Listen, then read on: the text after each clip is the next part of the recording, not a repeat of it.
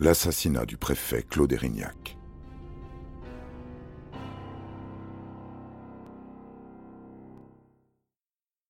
Ici encore, petit retour en arrière, il le faut. Cinq mois plus tôt, le 6 septembre 1997, vers une heure du matin, un binôme de gendarmes regagne la brigade après avoir fouillé dans les environs de Pietrosella, commune de Corse du Sud. Arrivé à la caserne, déserte, ils se séparent, l'un part garer la fourgonnette à l'arrière. Sitôt le pied à terre, il est maîtrisé. Deux hommes, cagoulés et armés, lui promettent qu'il ne va rien lui arriver. Pas dupe, le gendarme s'enquiert du sort réservé à son collègue. On lui répond qu'il est avec des complices de l'autre côté. Il remarque que l'un des agresseurs porte un sac à dos et lui demande Vous allez poser une bombe? Tout à fait. L'encagoulé disparaît à l'intérieur du bâtiment, puis en ressort, délesté. Les deux gendarmes sont rassemblés dans leur propre véhicule, bâillonnés, ligotés, un sac en toile de jute sur la tête. Une odeur tenace de saucisson imprègne le tissu. Ils roulent. Dans le rétroviseur, la gendarmerie de Pietrosella finit par exploser. Le commando, cinq hommes, hésite sur la suite des manœuvres. On les tue ou pas, ces militaires? Non, allez, on les abandonne, vivants, ficelés dans le maquis. On incendie leur fourgonnette, on subtilise juste leur arme de service, des Beretta 9 mm. Cinq mois plus tard, l'une d'entre elles tient en joue le préfet Erignac, tire trois fois avant d'être déposée au sol.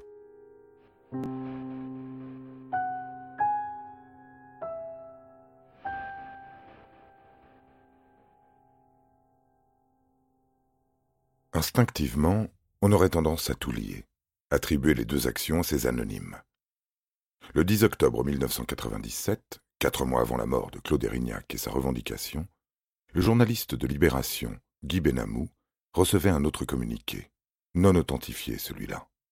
Il y a un nom, Sampierou, un logo, une tête de mort et un bras tenant un AK-47. Il y a cette phrase surtout. Nous avons démontré notre capacité de frappe à Pietrozella et en France. Rien n'est prouvé, mais allons croire, le groupe Sampierou n'a pas chômé en septembre dernier. Deux jours avant l'attaque de la gendarmerie, il aurait également été responsable de la bombe posée sur le paillasson de l'ENA à Strasbourg. Dans le texte, on peut lire Le groupe Sampierou, fidèle à l'idéal parachutiste légionnaire, animé par un esprit de combat sans aucune compromission avec le pouvoir politique, déclare solennellement qu'il poursuivra la lutte contre l'État français. Sampierou n'en dit pas plus, mais enverra à Libération un second communiqué le 21 janvier 1998.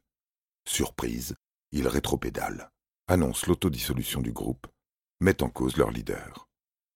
Leur mégalomanie dangereuse nous conduit à refuser aujourd'hui un jeu pervers qui consiste à raviver les querelles qui engendront à nouveau le cycle infernal de l'affrontement entre Corses. Nous condamnons toute action qui pourrait à nouveau être menée contre certains fonctionnaires, représentants éminents de l'État colonial. Qui sont ces leaders? Les deux textes ne les nomment pas, contiennent tous les indices pour en débusquer un. Sampierrou semble avoir une dent contre la Chambre d'agriculture, qui, selon ses termes, bloque délibérément l'organisation de la filière porcine. Il se trouve qu'en Corse, la cause agricole est menée par un militant nationaliste connu des RG, Marcel Lorenzoni.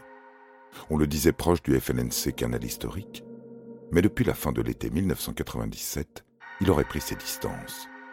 Pourquoi faire? Monter son propre groupe? Sampierrou se réclame fidèle à l'idéal parachutiste. Cela tombe bien. Marcel Lorenzoni est un ancien sergent-chef d'une unité de parachutistes.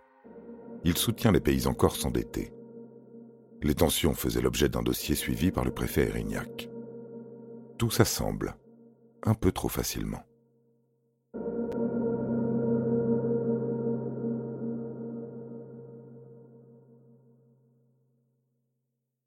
Si le premier communiqué adressé à Libération décrit, à mot couvert, Marcel Lorenzoni comme une source d'inspiration, comme le fondateur probable de Sampierrou, le deuxième le condamne, l'estime prêt à mener une action contre un haut fonctionnaire, au hasard, Claude Erignac, assassiné deux semaines plus tard. Ne pas tout prendre au pied de la lettre.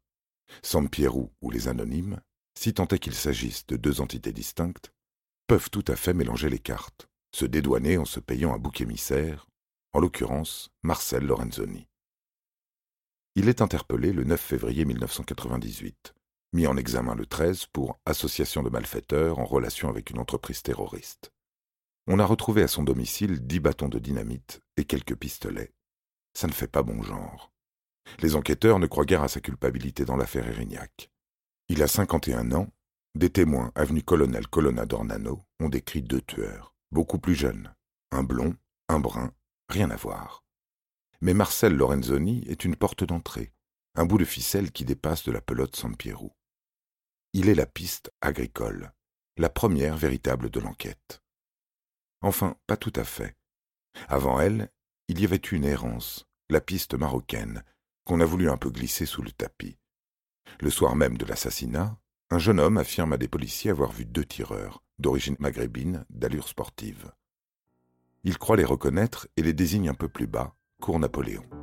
Deux Marocains, au mauvais endroit au mauvais moment, n'ont strictement rien à voir avec l'histoire. Ils seront placés en garde à vue, remis en liberté au bout de 48 heures, et pardon pour le dérangement.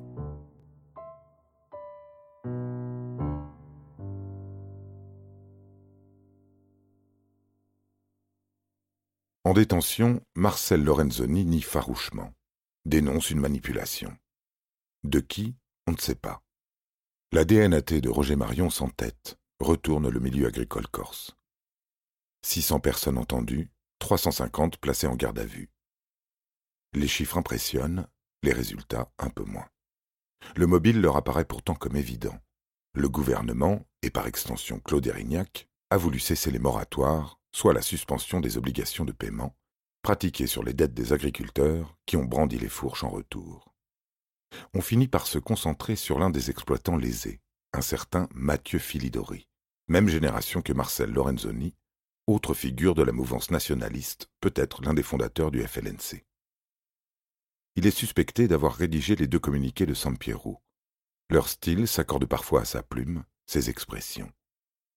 Interpellé et mis en examen à plusieurs reprises, Philidori sera systématiquement libéré par la chambre d'accusation, au regard des charges récoltées contre lui, insuffisantes. Idem pour Lorenzoni. 18 mois d'une détention provisoire infructueuse. On n'oublie pas ces bâtons de dynamite perquisitionnés, mais à l'arrivée, rien n'implique les deux hommes dans le commando monté contre le préfet Erignac. Une fausse piste agricole, donc, on a l'impression que l'enquête s'embourbe sur un chemin vicinal, mais en réalité, elle ne dévie pas de son cap, de son intuition. Le groupe des anonymes serait une dérive brigadiste dissidente du FLNC. Ça, ça ne bouge pas. Tout n'est pas simple pour autant. Il y a des brouilles, des points de rupture entre les institutions engagées, et ce, dès le départ. La DNAT n'avait, par exemple, pas beaucoup apprécié qu'au lendemain du drame, la police locale rende déjà à la circulation l'avenue Colonel Colonna d'Ornano. Interviewé face caméra, un passant ramasse en direct dans un caniveau une douille oubliée la veille. Ça non plus, ça ne fait pas bon genre.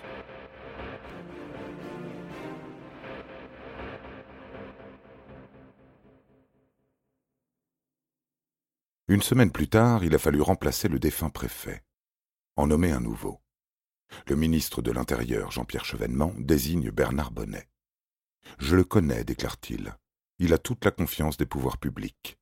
Monsieur Bonnet est un républicain, un homme ouvert, mais un républicain énergique. Ce n'est pas un tendre. On compte sur lui pour rétablir l'état de droit en Corse et il s'y emploie, c'est peu dire.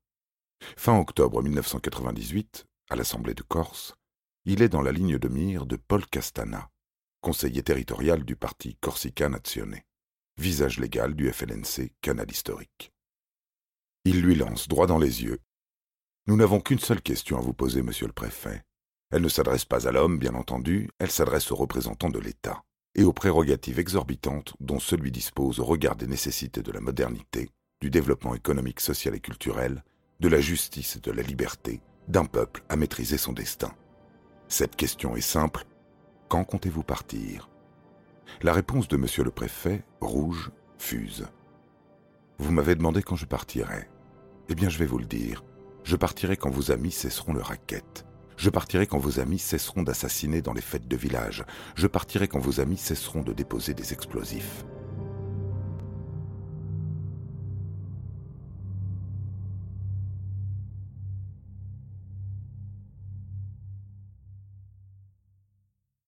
En bref, il n'est pas prêt de partir. Entre autres choses, Bernard Bonnet hérite d'un dossier délicat, un que son prédécesseur n'a pas pu boucler. Il concerne le littoral, les paillotes qui le parsèment, illégalement. Le préfet ne fait pas dans la dentelle, envoie bulldozers et camions du génie militaire raser les établissements. Il se heurte à un propriétaire retranché dans sa cuisine, des pêcheurs bloquant le port et le vote de l'Assemblée de Corse, mobilisé pour soutenir les restaurateurs. Délaissé, M. Bonnet essuie le revers, veut se rattraper. Il va accomplir sa mission sacrée. Le 20 avril 1999, à 3 heures du matin, un incendie se déclare chez Francis, paillote installé depuis 25 ans sur le sable de Cala d'Orzou, au sud du golfe d'Ajaccio. Sont retrouvés non loin sur la plage un bidon d'essence vide, une cagoule, un poignard et surtout une radio de la gendarmerie réglée sur la fréquence du groupe de peloton de sécurité, le GPS, une unité sous les ordres directs du préfet. Aïe.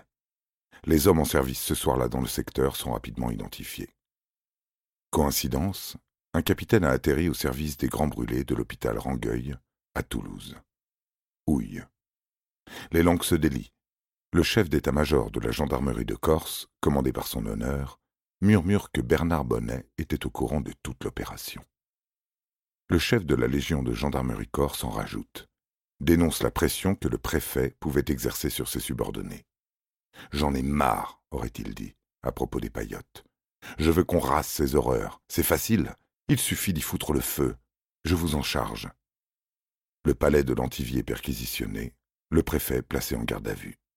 Des manifestants entonnent dans les rues le thème des gendarmes de Saint-Tropez, écrivent sur les murs Bonnet le jour, cagoule la nuit. Bonnet joue au con, était en prison. L'été passe, puis les années.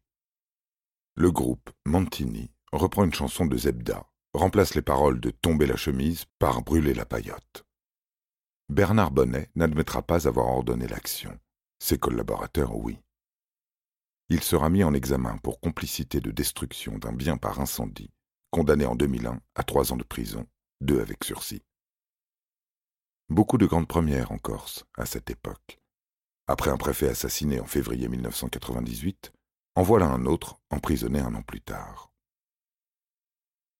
On s'écarte légèrement de notre affaire, mais Bernard Bonnet, entre deux paillotes et avant d'être relevé de ses fonctions, a incarné un rôle notable dans les investigations sur la mort de Claude Erignac.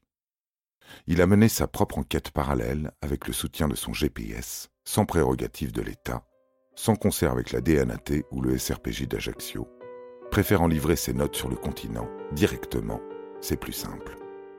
Sur l'île, il aurait rencontré à plusieurs reprises une source secrète proche des nationalistes, nom de code Corté. En novembre puis décembre 1998, le préfet Bonnet donne à la justice trois noms, trois membres des anonymes supposés à l'origine de l'assassinat.